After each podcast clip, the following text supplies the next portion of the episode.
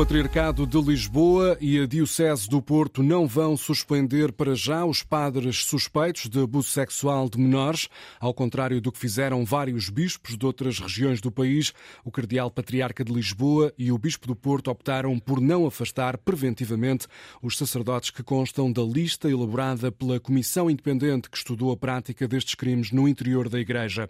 No total, em Lisboa e no Porto, Rita Soares, são 12 os padres no ativo sobre os quais recaem suspeitas sete no Porto, cinco em Lisboa. No caso do Porto, a Diocese, presidida pelo Bispo Manuel Linda, recebeu uma lista com 12 nomes. Feita uma primeira análise, verificou-se que quatro sacerdotes já não estão vivos e que há um outro que já não pertence a esta Diocese. Estas cinco denúncias eram de abusos ocorridos nas décadas de 70 e de 80. Quanto aos sete padres que ainda exercem funções, vão manter-se no ativo, pelo menos para já. A Diocese do Porto refere que nos arquivos diocesanos não há quaisquer indícios de possíveis crimes, mas a investigação continua com a busca de informações complementares e com o envio de todos os nomes ao Ministério Público. Se aparecerem elementos considerados fiáveis, o Bispo Manuel Linda pode então avançar com a suspensão preventiva do padre em causa.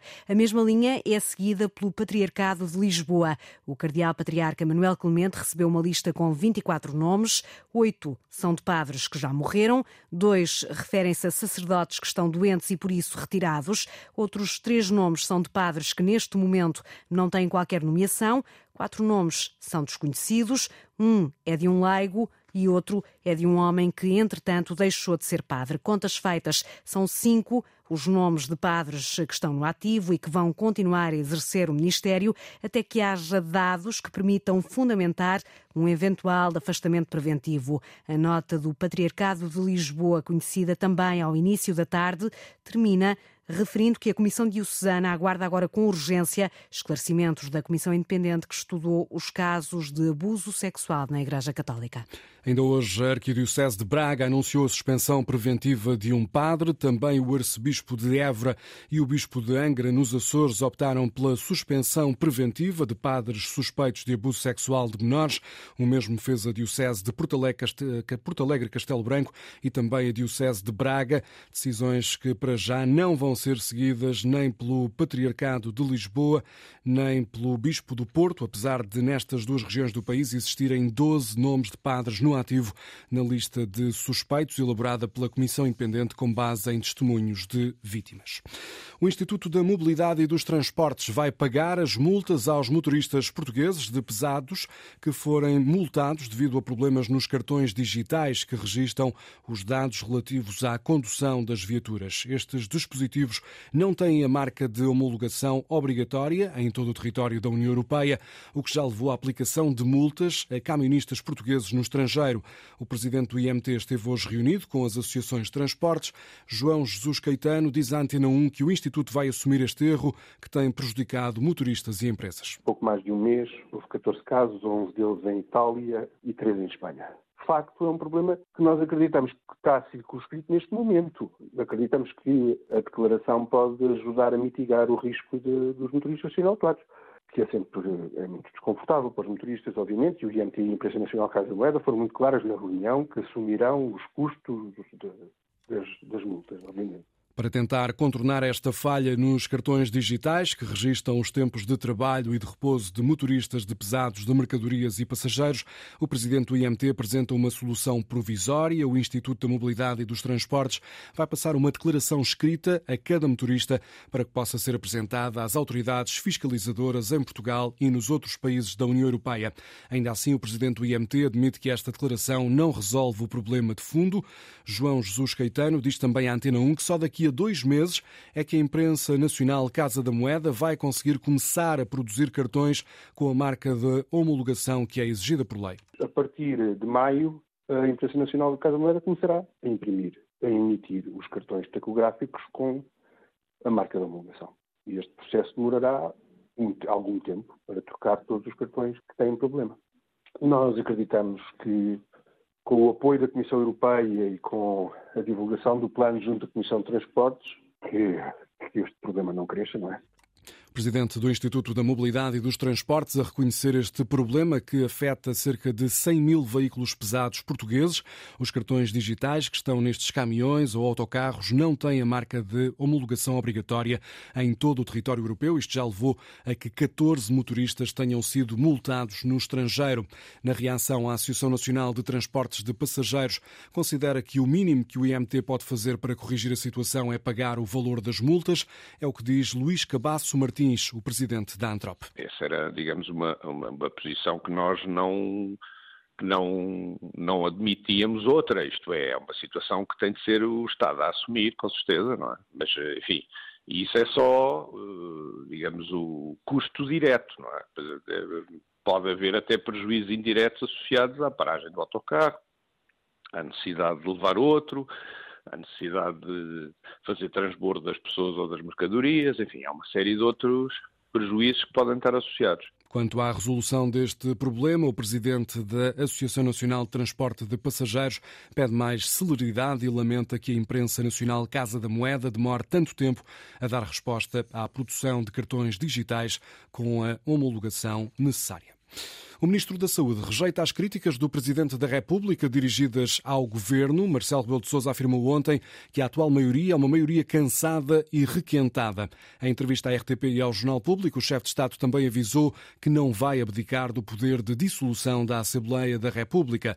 Confrontado com estas palavras, o Ministro Manuel Pizarro garante que o Governo continua com energia para dar resposta às dificuldades da população. Eu respeito absolutamente a análise do Sr. Eh, Presidente da República, mas acho que o Governo tem dado, ao contrário, tem dado imagens, imagem de grande energia, de grande capacidade de lidar com os problemas do país numa fase muito difícil da vida, da vida internacional. Quanto ao resto, mais faltaria que o Sr. Presidente da República abdicasse dos poderes que a Constituição lhe confere e em nome dos quais foi eleito pelos portugueses. Manuel Pizarro, no Porto, à margem de uma visita à Universidade Portucalense, a negar que o Governo esteja assente numa maioria cansada cansada e requentada, ao contrário do que disse ontem o Presidente da República.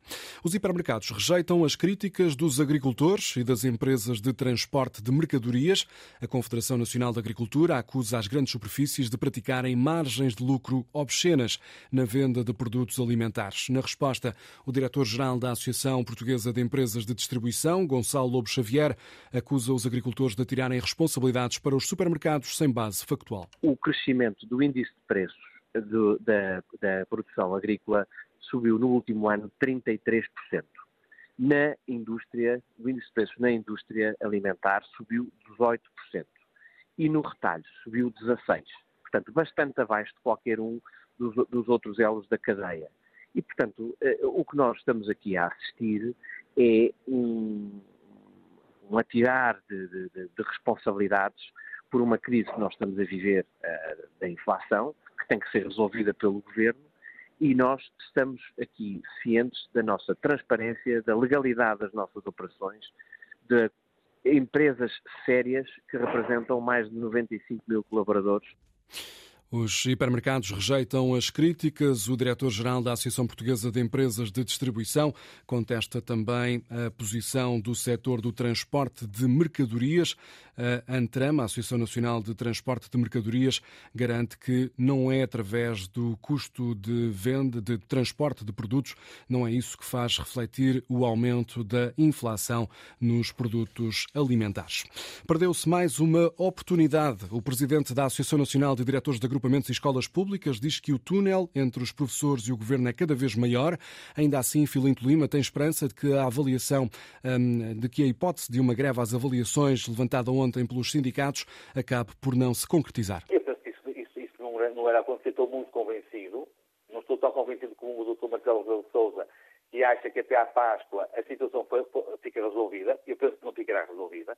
Penso que uh, terá que ser depois da Páscoa, mas estou convencido que a situação ficará, de facto, poderá estar resolvida uh, uh, antes do final do ano letivo. Agora, entendo que isto, não, que não há luz ao fundo do túnel, que o túnel é este problema imenso que nós já não víamos há muitos anos na, na, na nossa educação e o que me parece é que este túnel cada vez é maior. Apesar desta situação de instabilidade nas escolas, Filinto Lima garante que as aprendizagens dos alunos não estão a ser prejudicadas. Já a Confederação Nacional das Associações de Pais espera que a greve às avaliações não vá em frente. Ouvida pela Antena 1, a Presidente da CONFAP, Mariana Carvalho, garante que os pais entendem a luta dos professores, mas lembra que pode haver outros caminhos para esta eh, luta dos docentes. Já tivemos isto no passado e sabemos como é que correu. A minha sugestão também é vamos olhar para o passado e vamos perceber o que é que aconteceu no passado e podemos cometer os mesmos erros ou não. Portanto, acho que o passado também deve servir aqui para nós percebermos o que é que nós podemos retirar de positivo e aquilo que nós sabemos que se fizermos já conhecemos as consequências, não é? que podem ser desastrosas, porque nós estamos aqui a falar de alunos e de aprendizagens que, deste, do ponto de vista são, destas greves, são danos colaterais, não é? Os alunos, as famílias e, e, as aprendizagens são efetivamente danos colaterais, não é? Porque não são, não são os alunos ou as famílias que resolvem a carreira docente. A CONFAP apela ao Governo e aos sindicatos que não desistam de um entendimento em nome de uma escola pública de qualidade. O Conselho Superior de Defesa analisou hoje a situação na Ucrânia, ao fim de um ano de guerra, e a posição portuguesa sobre este conflito. O Conselho Superior de Defesa deu o parecer favorável a pequenos ajustes também nas forças destacadas em África. São informações que constam de uma nota publicada na página oficial da Presidência da República na internet, depois da reunião de hoje deste órgão de consulta por videoconferência. O presidente do PSD Madeira e líder do governo regional entende que há uma estratégia do PS em lançar o regresso de Pedro Passos Coelho à vida política. Miguel Albuquerque considera que esta é uma cortina de fumo que tem como como objetivo apenas distrair a opinião pública. Esta desgraça que nós temos de um governo inoperante, incompetente, ineficaz, um primeiro-ministro que não tem rumo para o futuro do país, é bom para o Partido Socialista encontrar estas cortinas de fumo, lançar estas candidaturas, lançar estes regressos que não são nada, a não ser cortinas de fumo, para distrair o país daquilo que são os assuntos sérios e graves que o país enfrenta devido à incompetência dos governos que nós temos neste momento no país. Declarações de Miguel Albuquerque, entrevistado pela Antena 1 Madeira, numa entrevista conduzida pela jornalista Celina Faria. O Reino Unido vai pagar mais de 500 milhões de euros à França para travar o fenómeno da imigração ilegal através do Canal da Mancha. O valor foi anunciado há pouco pelo primeiro-ministro britânico numa conferência de imprensa em Paris, ao lado de Emmanuel Macron. Rishi Sunak revela que estes 500 milhões de euros vão ser aplicados durante os próximos três anos em policiamento, tecnologia, também na recolha de informação para evitar as travessias ilegais de barco em direção ao território do Reino Unido. Só no último ano, mais de 45 mil migrantes conseguiram atingir a costa britânica.